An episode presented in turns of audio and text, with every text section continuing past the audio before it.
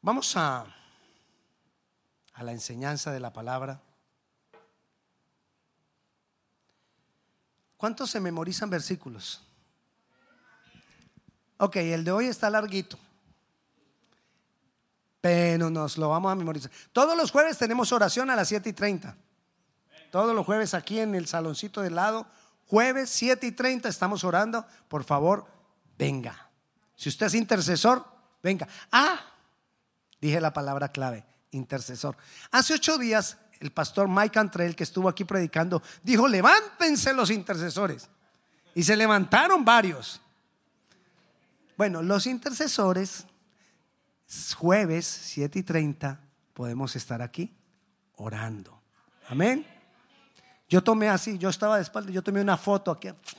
Yo sé quién es. Hechos, capítulo 1, versículo 11. Es el momento en que los discípulos, Jesús es Después de que Jesús resucita, está 40 días con los discípulos y es ascendido al cielo porque ya se va para dejarles después el Espíritu Santo. Cuando Él está siendo ascendido al cielo, ellos están mirando hacia hacia arriba.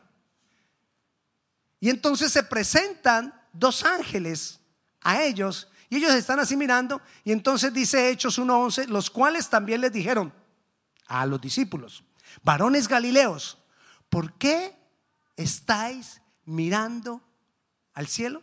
Este mismo Jesús que ha sido tomado de vosotros al cielo, así como le, le habéis visto, así vendrá como le habéis visto ir al cielo. Jesús resucitó y por cuanto resucitó, Él vendrá. Amén. Pero estamos celebrando la resurrección de Cristo. ¿Cuántos celebran que Jesús resucitó? Nosotros lo celebramos hoy y dentro de ocho días lo vamos a volver a celebrar y dentro de quince días lo vamos a volver a celebrar y el siguiente domingo lo vamos a volver a celebrar y todos los domingos vamos a celebrar que Jesús resucitó. Y cuando usted ore en sus mañanas o en sus noches o a mediodía, en cualquier momento, usted celebre que Jesús resucitó. ¿Por qué? Porque es que la resurrección de Cristo garantiza punto, punto, punto. Y vamos a mirar todo lo que garantiza la resurrección de Cristo. No todo, vamos a mirar algunos puntos que garantizan la resurrección de Cristo para nosotros. Pero quiero que recordemos algunas cosas de la muerte de Jesús. Antes, recordemos algo que pasó en la muerte de Jesús. Cuando Jesús estaba en la cruz, ¿cuántos eran los discípulos? Doce. Uno se, chispoteó. Uno el hijo de perdición, falló. ¿Cuántos quedan? Once. ¿Y cuántos estaban frente a la cruz cuando Cristo estaba siendo crucificado? Uno. Diez. Volaron. Pedro quiso seguir a Jesús y dijo, yo lo voy a seguir. Y se asomaba a ver qué iban a hacer con él cuando lo llevaban los soldados y cuando le empezaron a hacer las, las cosas que le hicieron a Jesús, el maltrato, él estaba ahí asomándose, mirando. Y cuando alguien dijo, ay, este es uno de ellos, yo, no, yo al, tal, al tipo ese ni lo conozco, dijo. Y negó a Cristo tres veces, Pedro. Los demás, no, eso ni, se sabe, ni se dice nada de ellos. Ellos cogieron patitas y rapidito se desaparecieron. Solo Juan estaba ahí, con María, la mamá de Jesús, con María Magdalena y con, María, la, la mamá de Cefas. Esas eran las mujeres que estaban ahí. Dice también que habían otras mujeres. No dice sus nombres. Pero de los discípulos, uno. Sin embargo, a pesar de eso, Jesús, antes de ser entregado, él hizo una oración al Padre que está en Mateo capítulo, en, perdón, en Juan 17. Él hace una oración al Padre. Recuerde, él ya sabía también que los discípulos se iban a dispersar, que los discípulos no iban a estar ahí al pie con él. Sin embargo, cuando él hace una oración al Padre antes de ser entregado, dice el versículo 12 que Jesús le dijo al Padre, cuando estaba con ellos en el mundo, yo los guardaba en tu nombre. A los que me diste, yo los guardé y ninguno de ellos se perdió. Pero vemos cuando Él está en la cruz, y diez desaparecidos. Esos se perdieron. Otro, otro, otro término de perderse. Pero, ¿por qué Jesús decía que ellos no se iban a perder, pero los vemos ahí y no estaban donde deberían estar? Porque Jesús sabía lo que iba a causar en ellos su resurrección. ¿Sabe qué dijo Job? Job capítulo 42, versículo 5. Él dice, Job dice, de oídas te había oído, mas ahora mis ojos te ven. Lo que quiere decir es esto, es que yo tuve información de quién eras tú, pero en realidad no había tenido una vivencia contigo, es lo que dice Job. Y algo así pasó con los discípulos. Los discípulos estuvieron casi tres años con Jesús, caminando con Jesús, comiendo con Jesús, recibiendo enseñanzas directas de Jesús. Pero todo eso parecía que había sido como información y no se había hecho vida en ellos. A pesar de que habían sido utilizados con poder, habían echado fuera demonios, habían sanado enfermos, habían se había manifestado el poder de Dios a través de ellos. Pero ellos no habían sido transformados. Era necesaria una transformación en sus vidas para que pudieran decir lo mismo de Job. Pero Jesús sabía que cuando Él resucitara, eso iba a ocurrir en ellos. Porque la resurrección lo cambia todo. La resurrección de Cristo lo cambia todo. Y cuando tú y yo aprendemos a relacionarnos y a verlo a Él como el Cristo resucitado, cambia todo en nuestras vidas también. Nosotros necesitamos encontrarnos con ese Jesús de la resurrección. Nosotros necesitamos que nuestras vidas sean transformadas. Yo le he dicho a usted varias veces, y, hay veces que cuando yo le repito a usted las cosas, mi esposa me dice, otra vez. Yo le digo, ay, pues amor, es para que las cosas se queden grabadas. Y si vuelvo y les digo a usted al otro día, me dice, ya ese cuento está rayado cada que tú te metes con Dios y ves a Cristo resucitado, tu vida no va a cambiar. ¡Pam! ¡Pum! Mañana soy diferente. No. Es un proceso. ¿Lo tiene? Haga Eso, para que le quede grabado. Cuando usted oiga, hay veces cuando uno está en silencio en la noche y oye el, el reloj, usted diga, ¡Ah! Estoy siendo transformado. Porque Cristo resucitó. Pero nosotros quisiéramos que fuera ya. Y como no es ya, nos impacientamos. Y decimos, ay, yo no sé, es que eso es muy difícil y la vida cristiana y yo voy a la iglesia y las cosas se ponen peor y... Es paso a paso. Yo conocí al Señor hace 1980. No haga cuentas. Prohibido restar, sumar, dividir. Y durante todo ese tiempo, desde allá para acá, a ella la conocí cuando era adolescente. No tenía hija y la hija ya tiene 18. De verdad. Y he visto durante todo este tiempo que cuando las familias nos metemos con Dios, poco a poco las vidas de cada familia. Su nivel social, su nivel económico, sus, sus relaciones familiares, todo va cambiando. Porque Cristo resucitó. El Cristo resucitado lo cambia todo. Por eso nosotros debemos conocer, aceptar y declarar, Cristo resucitó. Cristo resucitó. No nos quedamos con que Cristo murió. Porque todos mueren y todos moriremos. Pero lo importante es que murió por nosotros y que resucitó, siendo Dios. Hay dos cosas que nos hacen diferentes de todas las religiones. Nuestra confesión de que Jesús es Dios y de que Jesús resucitó. Si tú confiesas eso y lo crees de todo corazón, dice la Biblia, que tú eres salvo. La resurrección de Cristo hace que este libro llamado Biblia sea verdad. Porque este libro fue el que profetizó, el único libro que profetizó, el único escrito donde decía que Jesús iba a resucitar es este. Y si Cristo resucitó, entonces todo lo que hay aquí es verdad. Y aquí está esto lleno de promesas. Y si esto es verdad, las promesas que hay aquí son para mí. Son para mí. Son mías, yo las hago mías. Tome su Biblia y hágale así ahí. Azote su pecho. El iPad, pues. Dese con el iPad en el pecho. Nuestra fe toma valor cuando nosotros sabemos que Cristo resucitó. Nuestra fe, la fe cristiana, se convierte. Cuando Cristo resucitó, la fe cristiana se convirtió en la fe verdadera. Hay muchas fes. La gente tiene muchas clases de fe. Pero no todas las fe salvan. Pero la fe en que Cristo resucitó salva. Porque es que cuando nosotros creemos que Cristo resucitó, nosotros estamos declarando que nuestros pecados han sido perdonados y le explico por qué.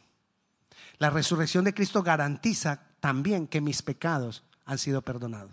Resulta que en la antigüedad, cuando el pueblo de Dios pecaba, para tener un año de perdón, ellos sacrificaban un cordero, lo le derramaban su sangre y el sacerdote tomaba un poco de esa sangre y iba al lugar santísimo, un cuartito reservado, donde entraba solo ese sumo sacerdote y en ese cuartito se encontraba con la presencia de Dios y en ese cuartito él llevaba de esa sangre y con el dedo pulgar rociaba de la sangre sobre el, arca del pacto. Y eso era para remitir los pecados, para perdón de pecados. Y eso les valía por un año. ¿Y qué pasaba durante todo el año? Pecaban. Y entonces al siguiente año, otro cordero, volvían y llamaban. ¿Y qué pasaba durante todo el año? Pecaban. Y aquí nos podemos quedar toda la cantidad de años que ellos lo hicieron. Cada año. Y Dios se sintió, dice él en la palabra Dios, estoy hastiado que sacrifiquen corderos y que sigan pecando. Y ellos sacrificaban cordero y seguían pecando porque ese sacrificio de ese cordero, aunque traía perdón de pecados, no transformaba sus vidas. Entonces seguían en la misma condición de pecado. Y se volvió así como decían nuestras abuelitas, el que peca y reza, empata. Y eso se volvió para ellos. Bueno, las abuelitas colombianas, pues. Y eso se volvió para ellos así, normal. Jesús viene. ¿Qué dijo Juan el Bautista? Ese es el Cordero de Dios. Si era el Cordero, que, si, él, si él era el Cordero, ¿qué necesitaba hacer? Morir, derramar su sangre. Y entonces Él fue, Jesús, derramó su sangre y fue al lugar santísimo, pero no al cuartito que había en el templo fue al lugar santísimo celestial, a la misma presencia del Padre y se presentó por nosotros habiendo derramado su sangre. ¿Y por qué se pudo presentar allá ante el Padre? Porque Él resucitó. Y por eso nuestros pecados fueron perdonados. Y Hebreo dice que nuestros pecados fueron perdonados por el sacrificio del Cordero de Dios que quita el pecado del mundo, que lo hizo una vez y para siempre, no cada año, una vez y para siempre. O sea que si Cristo resucitó, mis pecados son perdonados, porque Él fue a la presencia del Padre. Y hoy intercede por nosotros, continúa intercediendo por nosotros, el perdón de nuestros pecados. Pero también la resurrección de Cristo garantiza que tú y yo vamos a resucitar. Mira lo que dice Primera de Corintios capítulo 15, versículo 20 al 23. Te lo voy a leer, dice así. Mas ahora Cristo ha resucitado de los muertos. Primicias de los que durmieron es hecho. La palabra primicias quiere decir el primero. No es el único sino el primero. ¿Qué diferencia hay si dijera el único a que, a que diga el primero? Cuando decimos el único es que no hay más para resucitar. Pero cuando decimos el primero es porque va a haber segundo, tercero, cuarto, quinto, sexto, séptimo, octavo. vamos a resucitar nosotros también. Eso es la palabra primicias. Entonces dice, es decir, las primicias quiere decir que es la parte primera, pero que hay más. Mas ahora Cristo ha resucitado de los muertos, primicias de los que durmieron es hecho. Porque así como en Adán todos mueren, también en Cristo todos seremos vivificados, resucitados en Cristo. Porque por cuanto la muerte entró por un hombre, también por un hombre la resurrección, Jesucristo. Pero cada uno a su debido en su debido orden. Cristo, las primicias. Luego los que son de Cristo en su venida. Es decir, en la venida de Cristo nosotros resucitaremos porque Él ya resucitó. O sea, que si Él resucitó, quiere decir que yo, si soy de Cristo, también voy a resucitar. La pregunta es, la pregunta no es si tú vas a resucitar. La pregunta es, ¿tú eres de Cristo? Porque si eres de Cristo, vas a, resucitar. Entonces yo no tengo que preguntarme, ¿será que Pepito va a resucitar? No. ¿Será que Pepito es de Cristo? Porque si es de Cristo, resucita. Cuando Jesús venga. Y Jesús viene. Y Jesús viene pronto. La resurrección garantiza que el Espíritu Santo ha sido depositado en nosotros. En Juan capítulo 16, versículo 7, el mismo Jesús dijo estas palabras. Pero yo os digo la verdad. Os conviene que yo me vaya porque si no me fuera el consolador no vendría a vosotros. Mas si me, si me fuere, os lo enviaré. Es decir, era necesario que Jesús resucitara y se fuera para que viniera sobre nosotros el Espíritu Santo. El Espíritu Santo es el ente transformador de parte de Dios. El Espíritu Santo en nosotros nos transforma y nos cambia. Por eso los discípulos, por eso él cuando oró, ¿se acuerdan con lo que empezamos? Cuando Jesús oró al Padre y le dijo, ninguno se ha perdido. Era porque Jesús sabía, cuando yo resucite, esos que salieron corriendo cuando yo estaba en la cruz, van a ser llenos del Espíritu Santo. Y son otra cosa. Porque cuando viene el Espíritu Santo sobre nuestras vidas, nuestra vida es transformada. Cuando viene el Espíritu Santo sobre nuestras vidas, ya lo que yo recibo de Cristo no es información, es vida. Y yo voy a poder entonces decir, como dice Job, de oídas te había oído, mas ahora yo te conozco. Es diferente. La gente, hoy la gente está celebrando la resurrección y muchos tienen información de Jesús. Todo el mundo sabe de Jesús. ¿Acaso no fue dividida, la historia en antes de Cristo y después de Cristo? O sea, todo el mundo en algún momento dice antes de Cristo. Aún los que no quieren nombrar a Cristo, si van a hablar de la antigüedad, tienen que decir antes de Cristo. Pero eso es información. Y para muchas vidas saben de Cristo. Y pueden celebrar Semana Santa. La pregunta es, ¿para mí es vida o es información? El Espíritu Santo es el que convierte esto en vida. La, resurrección de Cristo garantizó que el Espíritu Santo viniera sobre nosotros a meter, a meter dentro de nosotros la palabra para que se hiciera vida, a escribirla en nuestros corazones, a escribirla en nuestras mentes. En estos días estaba viendo una película de Jesucristo y uno de los sacerdotes tenía aquí una, una cajita aquí. Y me acordé, ¿saben qué simbolizaba esa cajita en los sacerdotes? Que decía que la palabra tenía que ser escrita en sus mentes. Entonces ellos en una cajita aquí tenían partes de la palabra escrita y la, y la mantenían la cajita aquí pegada.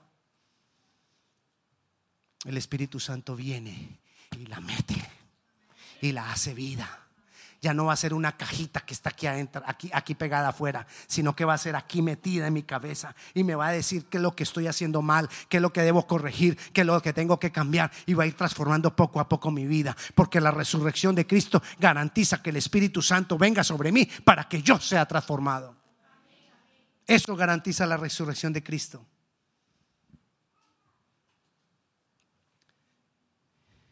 Vayamos a Hechos, capítulo 1.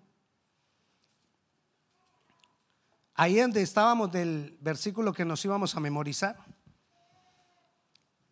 Pero vamos un poquito más adelante. Perdón, un poquito más atrás. Dice el versículo 1, perdón, el capítulo 1, versículo 9.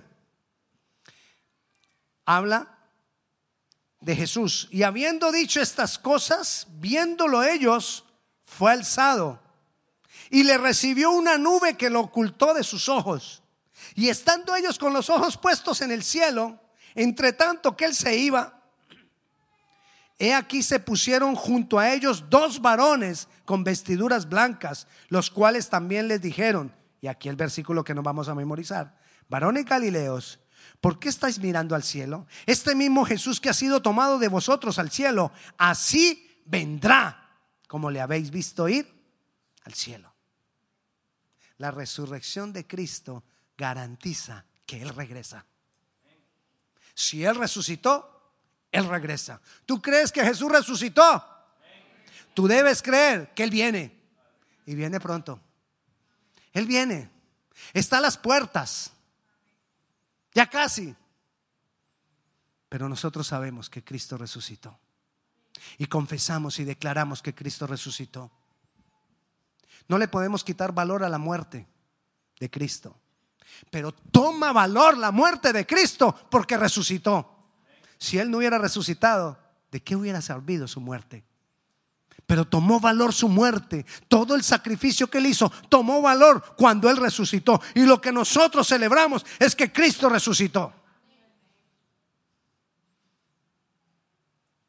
Y nuestra boca no se puede cerrar. Y nuestra boca no se puede callar. Y nosotros no podemos dejar de decir con nuestra boca, creyendo en nuestro corazón, Jesús resucitó. Jesús resucitó. Jesús resucitó. Porque de eso depende que tú vivas una relación con Cristo. Necesitamos ver al Cristo resucitado. Obviamente, el Cristo de milagros, todos los milagros que él hizo, todo el ejemplo que él nos dio. Amén, gloria a Dios. Pero eso toma valor porque resucitó.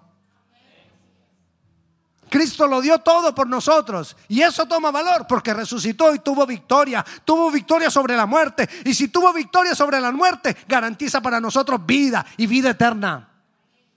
Él tuvo victoria sobre toda la opresión del enemigo. Dice la palabra que él exhibió a los principados y a las potestades, triunfando sobre ellos en la cruz. Todo eso tomó valor. Los principados que quieren a veces detenernos, los principados que nos quieren detener, el vencimiento y la victoria de Jesús tomó valor porque resucitó y venció la muerte. El dolor que tú vivas es vencido por la resurrección de Cristo. El pasado que quizás tú tengas que te detiene. Tú eres libre porque Cristo resucitó. Él murió, derramó su sangre, derramó su sangre, murió y resucitó. Y nosotros debemos hablarlo, nosotros debemos gritarlo. ¿Y por qué gritas eso? ¿Por qué no gritarlo? Si para mí es lo que más vale que Cristo resucitó. De las cosas importantes en la vida, que Cristo resucitó. Amén. Así que yo te invito que si tú nunca has aceptado, has aceptado a Cristo como Señor y Salvador y como el Dios que se hizo hombre y que resucitó, hoy es un preciso momento para hacerlo. Y ahí donde estás, inclina tu rostro. Si tú nunca has entregado tu vida a Cristo, o si tú quieres renovar tu pacto con Cristo,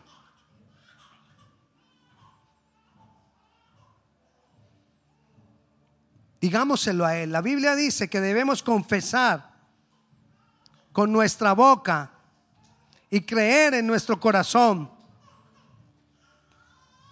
que Jesús es Dios, que pagó por nuestros pecados y que resucitó venciendo la muerte. Así que vamos a orar, creyendo en nuestro corazón y diciendo con nuestra boca. Y vamos a decirle, Jesucristo, creo que tú eres Dios. Jesucristo, creo que moriste en mi lugar y pagaste por mis pecados. Jesucristo, creo que tú has resucitado y nos has dado tu Santo Espíritu.